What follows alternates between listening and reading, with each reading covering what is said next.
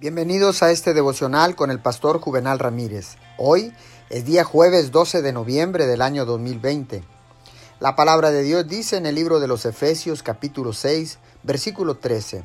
Por lo tanto, pónganse toda la armadura de Dios para que cuando llegue el día malo puedan resistir hasta el fin con firmeza.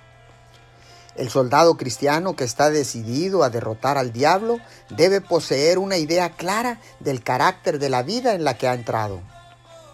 Debe reconocer algo de sus enemigos, sus fortalezas, sus capacidades, su malicia. Conocer algo del carácter del enemigo y entender la necesidad de preparación para vencerlo será de gran ayuda para resistir al enemigo cuando llegue el día malo. ¿Cómo puede el guerrero valiente para Cristo ser hecho aún más valiente? Con oración y con más oración. Se añade a las cualidades de lucha y la victoria llegará sin duda. Oremos. Amado Padre Celestial, sé que solo por la oración diligente a ti, tú puedes llegar a, formarnos como un soldado bueno y luchador para ti. Ayúdame a no dejar nunca de orar te lo pido en el nombre de Jesús. Amén y amén.